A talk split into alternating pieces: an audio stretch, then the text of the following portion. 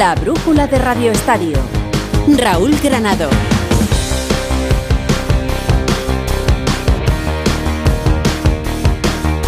Hasta las 9 de la noche con toda la redacción de Deportes de Onda Cero para contar lo que está pasando en un día, este 5 de enero, en el que no solo los niños escriben la carta a los Reyes Magos. Por ejemplo, Carlo Ancelotti también tiene una carta para su rey particular, Florentino Pérez. ¿A Rey Mago? Florentino Pérez. No, yo tengo una muy buena relación con él. eh, no, no, no le he pedido nunca más de lo que ya me ha, me ha dado. Entonces, no, en este sentido, no, porque me lo está dando todo, a, nivel de cariño, a nivel de emoción. eh, tengo una buena relación con él y mucho cariño a él. Una plantilla en la que poco a poco Carlo Ancelotti ha ido recuperando efectivos y donde no quiere sorpresas porque mañana tendrá que jugar la ronda de 16 avos de la Copa del Rey a partir de las 9 y media de la noche en Aranda de Duero frente a la Arandina. Mañana va a haber seis partidos, pero antes de eso el otro foco informativo del día estaba en Australia, en Brisbane, donde Rafa Nadal jugaba el tercer partido después de haber vuelto de la lesión. Ha perdido, a pesar de haber tenido tres bolas para llevarse ese partido, en la última de ellas ha perdido el partido, pero esa no es la única mala noticia. La mala noticia es que Rafa se ha vuelto a lesionar. Una sensación no muy buena, una parte muy similar a lo de donde he recibido la operación. Solo espero que sea una sobrecarga grande y, que en los siguientes días pueda, pueda seguir entrenando. Si, si no es así, pues ya será el momento de hacer más eh, pruebas. Si se queda solo en una super sobrecarga, pues eh, ha sido una semana muy positiva. Si no, no lo ha sido tanto.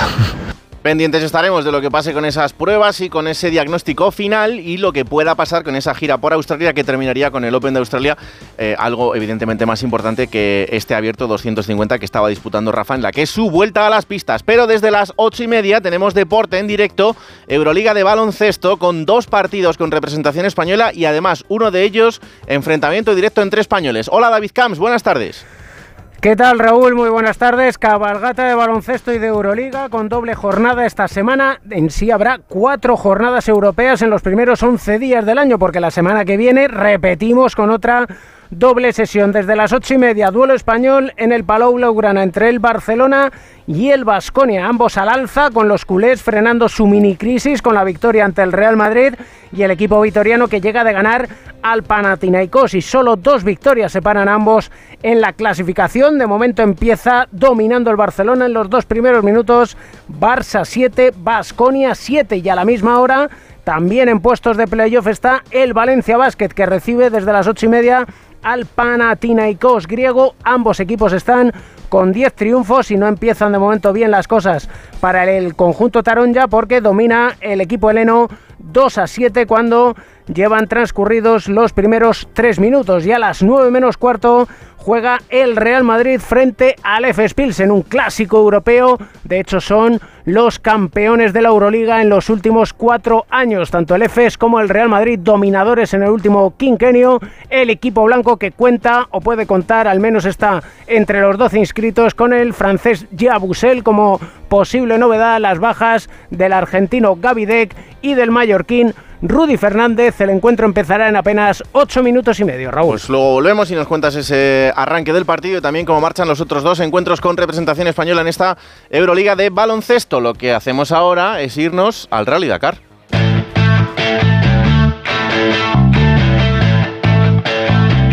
Con el Audi RS e-tron nos vamos al Dakar. Primera jornada de competición, ¿cómo ha ido ese primer día? Pipo López, muy buenas. Hola Raúl, arrancó el Dakar y ya tenemos la primera victoria española en esta edición 2024 de la prueba más dura del mundo. El español Tosa Sareina, el recién fichado piloto por Honda, ha ganado en la categoría de motos y se ha colocado como primer líder.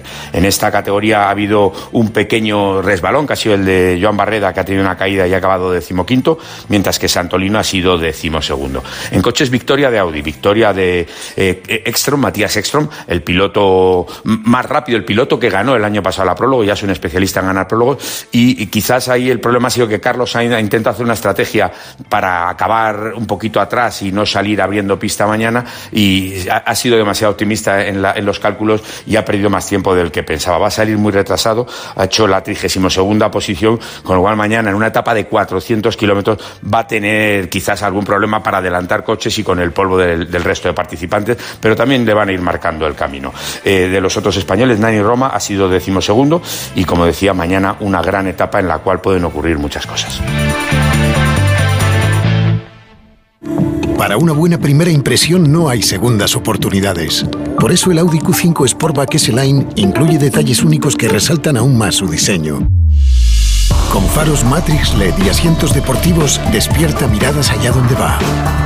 Porque vivir la vanguardia es sentir cada detalle. Si lo que te separa del universo digital de tus hijos son puertas que todavía están cerradas, ¿cuántas estás abriendo? El universo digital de tus hijos e hijas es todo un mundo. Más puertas abres, más lo entiendes. Descubre cómo en FAD.es. Con la colaboración de Fundación A3 Media. Securitas Direct, ¿en qué puedo ayudarle? Buenas, llamaba porque quiero instalarme una alarma. ¿Ha sufrido algún robo? No, pero lo han intentado mientras estábamos en casa de mi madre celebrando su cumpleaños y ya no me quedo tranquila. Pues no se preocupe. Si usted quiere, esta misma tarde le instalamos su alarma. Protege tu hogar frente a robos y ocupaciones con la alarma de Securitas Direct. Llama ahora al 900-272-272. La brújula de Radio Estadio. Puerto Rico, República Dominicana. s'est connu là-bas. Tu m'as aimé alors que j'avais nada. Tu me disais que pour toi j'étais déjà une star. Tu es vraiment la seule qui connaît mon histoire et je l'oublierai pas. Venga, vamos al fútbol. Mañana a las 9 y media de la noche en Aranda de Duero el Real Madrid tiene que solventar o intentarlo para que no tenga muchos problemas y quedarse fuera de la competición coopera el partido frente a la Arandina. Hola Alberto Pereiro, buenas tardes. Hola Raúl Ganado, querido, ¿qué tal? Muy buenas. ¿Y con qué última hora y lista de convocados en el conjunto de Carlo Ancelotti?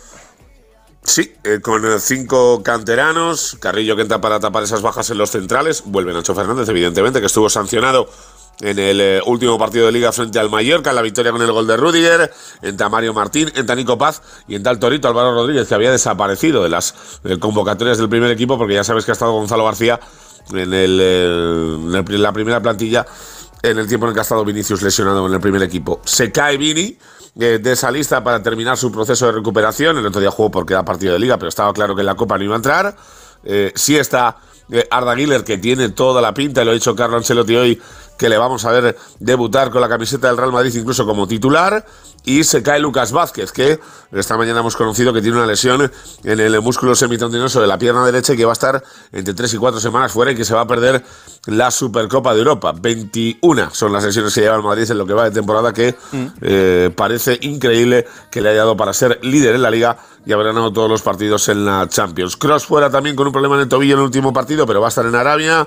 Chouameni más de lo mismo, es más descanso que otra cosa. Mendy también volverá para la Supercopa y la baja que ya hemos comentado de Lucas. Vuelve Eduardo Camavinga, veremos a ver si le da para jugar un poquito. Ya estaba recuperado prácticamente al 100% en la previa del último partido, pero el objetivo es que esté listo para jugar los minutos que se consideren oportunos frente al Atlético de Madrid el eh, próximo eh, jueves y el que está, pero ya veremos a ver en qué condiciones debemos jugar y si la gente de Aranda tendrá un ratito para poder eh, alabar y gritar al 5 de Madrid, Jude Bellingham, que para Carlo Ancelotti lo tiene claro, el mejor del mundo, mira. Bueno, lo está haciendo muy bien, lo ha hecho muy bien en esta primera parte de la temporada teniendo en cuenta de su adaptación a, nuestro club, teniendo en cuenta que em, em, tenía que adaptarse a, a, nueva cultura, a nuevo idioma, lo hizo muy bien. Para nosotros, obviamente, es eh, el mejor. Bueno, pues ahí está, el mejor ahora mismo en el pleno debate sobre ofrecerle más menos con esa respuesta pendiente de Kylian Mbappé para venir a hmm. jugar al Madrid o no por fin la temporada que viene. Mañana Kepa Guller y nueve más, querido, el Madrid a pasar el trámite, igual que el año pasado en Cáceres, con aquel golazo de Rodrigo Alopele y a pensar en Arabia, el día 10 llega el Atlético de Madrid. Y eso se- será el siguiente paso, porque hay que solventar lo que pueda significar mañana ese partido a esa hora de la noche y en las condiciones climatológicas que esperen al Real Madrid en Aranda de Duero. Gracias, Pereira, un abrazo. Un besito grande, Raúl. Felices Reyes. Igualmente, mientras tanto, el Barça sigue preparando el partido porque en este caso jugará el domingo frente al Barbastro. Hola, Alfredo Martínez, buenas tardes. Hola, buenas tardes Raúl y además con ese contraste de temperaturas. Ayer en Canarias magnífica temperatura la que tuvo el Barcelona y en esta oportunidad en Barbastro estarán casi casi a un grado y sobre todo con un ambiente muy cálido porque el Barbastro ha vendido todas las localidades y ha colocado el estadio, lo ha remozado para 6.000 localidades en lo que es para ellos el partido del siglo. Pero el Barcelona que ayer salvó los muebles con ese gol de Gundogan, con el penalti transformado por el alemán, regresó inmediatamente por la noche después de que Xavi en rueda de prensa pidiera respeto para el campeón y que no se pusieran en lo negativo, en que se podrían haber colocado a nueve puntos del Real Madrid si solo hubiera empatado o del Girona y sin embargo ganaron y se quedaron a siete puntos. Reivindicó Xavi que estaba más satisfecho de lo que en la mayoría de la gente pensaba que la primera parte había sido muy floja y él dice que solo les pasó, les faltó el último paso. El caso es que el equipo regresó de madrugada a las 4 de la mañana y esta mañana ya hemos sabido que la preocupación de la lesión de Joao Cancelo no es tanta. Las pruebas realizadas esta mañana confirmaron que el futbolista tiene una distensión del ligamento lateral interno de la rodilla izquierda. El club solo dice que es baja, no informa del grado del- de, la distensión, pero en principio nuestras informaciones apuntan que estaría de baja 10 días. El objetivo no descartado para el partido final de la Supercopa si es que el Barcelona elimina a Osasuna. Estaría en ese plazo de intentar llegar a jugar ese partido. Yo creo que va a viajar hasta Arabia teniendo en cuenta que es un jugador fundamental en los esquemas del técnico del Barcelona, que tiene con esta serían eh, cinco bajas importantes, aunque va a recuperar a Íñigo Martínez para el partido copero. Y el otro nombre propio, Raúl, era en el día de hoy el de Tigriño. Sorprendente presentación. No estaba el presidente Laporta. Dicen algunos que por motivos personales ha estado en Dubái. Lo cierto es que ha estado el vicepresidente Rafa Yuste. Para un brasileño un fichaje que ha costado 30 millones no parece la apuesta de largo más adecuada después de que ya ayer debutara y tuviera alguna que otra oportunidad. El futbolista se acostó a las 4 de la mañana, apenas ha dormido. De ahí que, bueno, vamos a ver la locuacidad en sus manifestaciones en las que, como siempre, el sueño se ha cumplido. Um sonho é, hecho realidad. É, muy contento también. Entonces, creo que es un sueño hecho realidad que tenía desde niño. Solo rogar, marcar también, creo que eso y hacer el gol. Todos muy bien, lo, lo mejor, mejor posible. Bueno, tuvo, es verdad, alguna oportunidad incluso para marcar gol antes de, ser presentado, cosa que habría sido ya rizar el rizo en, en todo lo que significa desde que ha llegado al conjunto azulgrana. Pero eh, después de lo visto en el partido frente a la Unión Deportiva Las Palmas, este Barça no se puede confiar mucho en el partido de Copa, Alfredo. No, evidentemente, no va muy sobrado. Por cierto, yo creo que será eh, titular, igual que estabais hablando de Guller en el Real Madrid. Yo creo que Tigriño jugará de inicio frente al Barbastro, que evidentemente va a poner toda la carne al asador. Hay mucha diferencia de categorías, pero en el Barcelona están muy justos efectivos. Mañana habrá sesión preparatoria, será por la tarde, para que aquello de que los padres de los futbolistas puedan vivir la jornada de Reyes con los pequeñitos. A las 6 de la tarde habrá entrenamiento y ya a las 8 rueda de prensa de Xavi Hernández, previa a un viaje que será el mismo día en autocar. El Barcelona no viajará vía hasta el próximo martes. Gracias, Alfredo. Esta noche hablamos. Hasta luego, Raúl. El Atlético de Madrid tiene que jugar mañana también y lo hará abriendo la jornada a las 4 de la tarde frente al Lugo en tierras lucenses. Hola, Alejandro Mori, buenas tardes. Buenas tardes, Raúl. Comienza la Copa para el Atlético mañana en Lugo, un torneo que Simeone se toma muy en serio y en el que no quiere sorpresas. Se lleva a todo el grupo, todos los jugadores convocados, más los refuerzos del filial, Marcos Moreno y Gismera. Con las bajas de Lemar, Barrios, Renildo y Savic sancionado y con la intención de hacer rotaciones. Según lo probado hoy, Simeone va a dar descanso mañana a hombres titulares como Hermoso, Coque, Llorente, Morata o Grisman. Oportunidad para jugadores con pocos minutos para demostrar a su técnico que pueden jugar más, como Javi Galán, Soyunchu, Azpilicueta o Saúl. Esta mañana en rueda de prensa, Simeone ha dicho que los análisis y balances de la temporada se hacen al final y que a pesar de la derrota en Girona por 4-3, confía plenamente en sus jugadores. Para mí hicimos posiblemente el segundo tiempo del otro día, el mejor segundo tiempo, los mejores 45 minutos de la liga, pero a los chicos yo los veo muy bien. Eh, confío muchísimo en este equipo desde que empezó la temporada. Sabemos desde, cuando empezó la eh, temporada cuáles son nuestros puntos débiles y bueno, seguiremos insistiendo y trabajando para, para mejorar esos puntos débiles. Con un posible 11 formado por Oblak en portería, Molina en el carril derecho, Javi Galán en el izquierdo, línea de tres centrales para Azpilicueta, Jiménez y Soyunchu. En el medio campo formarán Bissell, Riquelme y Saúl. Y arriba Memphis y Correa, para aprovechar el buen momento ofensivo del equipo, pero con la necesidad de mejorar defensivamente. Gracias, Jano. El Sevilla tendrá que jugar el domingo, lo hará a las 4 de la tarde en Ferrol, frente al Racing de Ferrol, equipo de segunda división que está haciendo una gran temporada. Y en el Sevilla las cosas no es que estén mucho mejor. Ayer, después de perder frente al Athletic Club de Bilbao, Sergio Ramos salía a hablar con las televisiones y en medio de la entrevista pasaba esto. Eh, hemos creado, hemos generado ocasiones y al final pues eh, no hemos estado, ¿no? Fino tampoco de, de Caragol, ya que otras veces sí, sí que lo hemos hecho, ¿no? Por lo tanto, no queda otra que, asumir el, el rol que tenemos y seguir trabajando para intentar tener un poco de respeto que estamos hablando, tener un poco de respeto a la gente y al escudo, respeta a la gente, estamos hablando. Pues muy bien, pues respeta a la gente. Respeta a la gente y cállate ya, anda. Este es el caldo de cultivo del Sevilla. Hola Carlos Hidalgo, buenas tardes.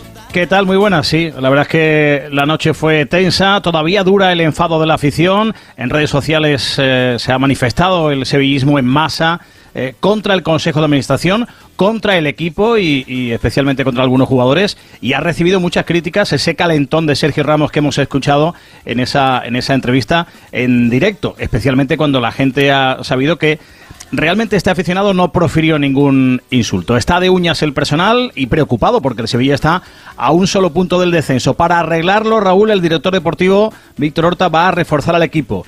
Ya hay una ficha libre por la marcha de Fernando, va a ser para Lucien Agumé, un mediocentro defensivo francés de 21 años que llega cedido desde el Inter, eh, debe llegar en las próximas horas a la capital hispalense, va a tener el Sevilla una opción de compra de 8 millones, pretende dar salida el club a dos futbolistas más mínimo y se está trabajando en dos refuerzos para esas fichas libres. Un chaval muy joven de 18 años, media punta del Ajax, que se llama Muzambo y también pelea por la cesión de Fofana, que lo tiene el Chelsea cedido en el Unión Berlín.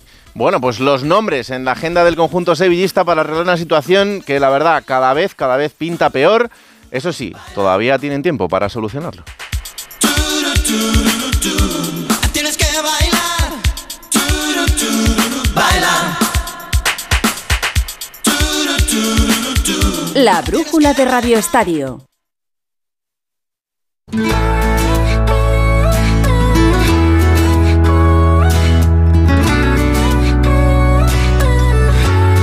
Porque tú y yo somos todo lo que el mundo quiere. Y yo te miro como no te mira nadie. Quiero cuidar. El Valencia no jugará hasta el domingo su partido copero a las 7 de la tarde frente al Cartagena, pero también ha entrenado hoy, ha hablado su mister Víctor Yuk. ¿Qué tal? Muy buenas. Sí, porque juega el Valencia el domingo en Cartagena, el partido de Copa del Rey, y hoy ha hablado el técnico del conjunto valencianista de la importancia de esta competición para el club. El pensamiento que yo tengo como entrenador y yo creo que también lo que, lo que piensa el club es darle la importancia que tiene la Copa. Es una competición que para nosotros es una competición importante, la que queremos tratar de llegar lo, más lejos posible y, es el camino más rápido también para, para poder disputar un, un título, con lo cual eh, vamos a tomarla con poner los cinco sentidos en esta competición con un Valencia que no podrá contar para este partido con Amalá y con Diacabí, que están en la Copa de África, tampoco con Almeida, que está lesionado, son las únicas bajas para el encuentro de Copa. Habrá, por cierto, pocas rotaciones en este partido, ya que es un rival de mayor entidad que las anteriores dos eliminatorias. Eh, descansará seguramente Mamardasvili, el guardameta, será Jaume el que juegue en la portería y también seguramente Gallá, pero será un equipo muy parecido al que ganó el pasado martes en la Liga 3 a 1 al Villarreal en el derby. También jugará el domingo a las 7 de la tarde el Athletic Club de Bilbao, en este caso frente a Leibar en Ipurúa, un Athletic que después de esa victoria en Liga frente al Sevilla y del tropiezo del Atlético de Madrid, se ha colocado cuarto y en puestos Champions. ¿Hay opciones? ¿Hay ilusión? Hola Íñigo Taberna, muy buenas. Muy buenas. El Athletic ha comenzado el 2024 de la misma manera que terminó el 2023, es decir, ganando. El equipo rojiblanco es uno de los conjuntos más en forma de la liga y lo demostró ayer, imponiéndose con claridad al Sevilla en el Pizjuán. Un Athletic que colada ayer suma ya tres victorias consecutivas. Además, son ya nueve las jornadas ligueras que lleva sin perder. La última derrota data del 22 de octubre, cuando perdió ante Barcelona en Montjuic. Esta racha ha posibilitado que el Atlético ocupe puesto de Champions, empatado a puntos con el quinto, el Atlético de Madrid. Con todo, Ernesto Valverde, su técnico, ha intentado rebajar la euforia recalcando que esto es muy largo y que la única aspiración ahora mismo para su equipo es intentar ganar a Leibar el domingo y lograr así el pase para los octavos de final de la Copa del Rey. Bueno, es normal que se ilusione la gente en Bilbao después de esa cuarta plaza, pero todavía queda mucho por delante. Eh, en este caso volvemos a Sevilla, pero para hablar de Betis y más concretamente de eh, alguien que es pues una figura, un expresidente como Manuel Ruiz de Lopera y que Carlos Hidalgo está en situación complicada. Sí, de una u otra forma, historia viva del Betis, el que fuera presidente del conjunto verde y blanco, estuvo en puestos directivos casi 20 años. Manuel Ruiz de Lopera, de 79 años, está ingresado en la UCI de una clínica sevillana por culpa de una diverticulitis que ya le llevó al hospital hace unos años, pero que ahora se le ha complicado bastante. Esperamos que pueda superarlo y se recupere pronto. Gracias, Carlos. Un abrazo. Un abrazo, adiós. Vamos otra vez al baloncesto porque ha empezado también el partido del Real Madrid. ¿Cómo marchan los tres encuentros, David? Los tres partidos igualados, Raúl, en el Wizzing Center, el Real Madrid, después de un inicio brillante que ha llegado a dominar por seis puntos, ahora a 4.33 para llegar al final del primer cuarto con un parcial 5-9. Real Madrid 12, Efes de Estambul 11. Y mientras tanto, en la Fuente de San Luis, al final del primer cuarto, también igualdad, 23 Valencia Basket.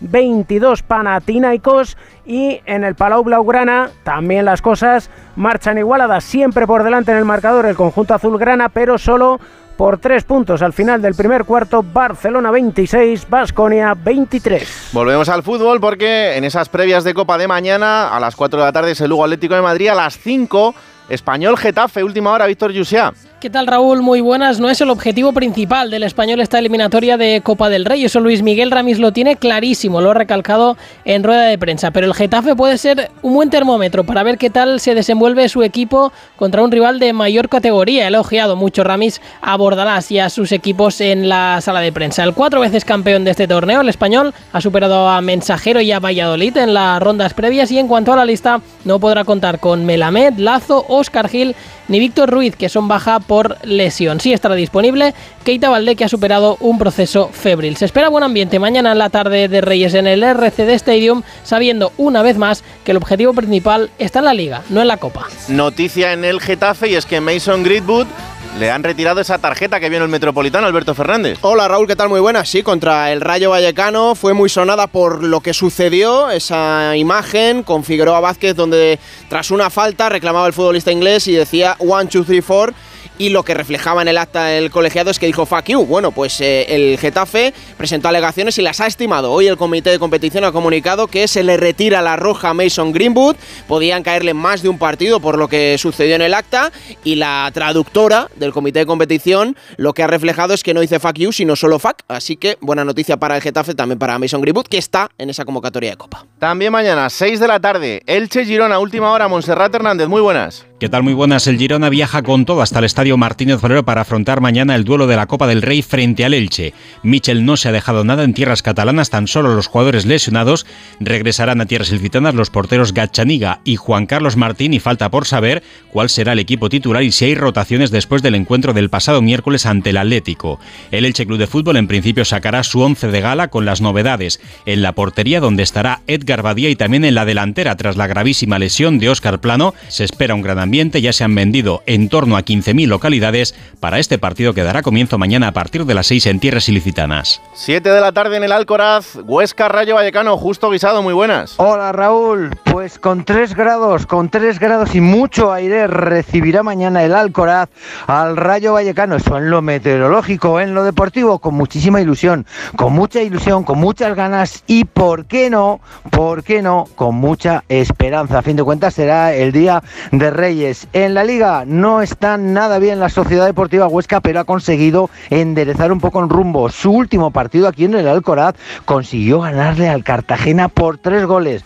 Con un 3 a 0, con esa ilusión, con esa gana, con esa afición, va a llegar la Sociedad Deportiva Huesca al partido de mañana. Que la Copa es otra cosa. Así que a ello iremos. Suerte para todos y feliz noche de Reyes. Efectivamente, ahí iremos. 8 de la tarde, a Alavés Betis, última hora, Roberto Vascoy, muy buenas. Hola Raúl, llegan los dos equipos con muchas dudas tras los últimos resultados, 23 futbolistas convocados en los locales, se cae Guridi por descanso, Carricaburu que busca salida en el mercado invernal, Seldar lesionado y Abkar que se marcha a la Copa de África con Marruecos, si estará Hugo no, al que Guinea Ecuatorial le dejará jugar el encuentro para después marcharse a jugar el torneo, habrá mezcla de titulares y suplentes en el 11 titular donde podría estar Giuliano Simeone tras reaparecer en Anoeta. En el Betis han viajado 22 futbolistas, la principal novedad es el regreso de Nabil Fekir, Pierre de Manuel Pellegrini, Guido Bartra Bellerín, Bravo, Riad, Abde y Sabali. Habrá un ambiente muy frío en lo climatológico, 2 grados, lluvia que podría convertirse en nieve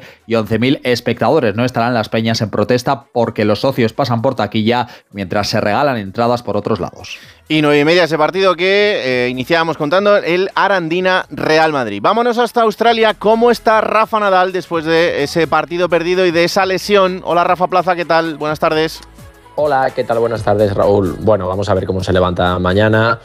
Al final, bueno, ha sido un partido muy competido, muy exigente, derrota en tres sets, tuvo tres puntos de partido Nadal que no aprovechó y al final del tercero se ha resentido o más bien ha vuelto a sentir molestias en la zona donde el año pasado se lesionó. Ha dicho que la sensación era diferente, pero que bueno, eh, hay que ver mañana cómo se levanta, hay que ver los próximos días y vamos a confiar, por favor, que, que no sea nada que suficiente ha pasado para volver aquí como para tener que dejarlo de nuevo por estar lesionado. Así que hay que esperar de momento cautela para saber cómo se encuentra Rafa Nadal. Confiemos en que bien. Gracias Rafa, un abrazo. Otro para ti, chao. ¿Cómo dejamos los tres partidos de baloncesto jornada de Euroliga, David Camps?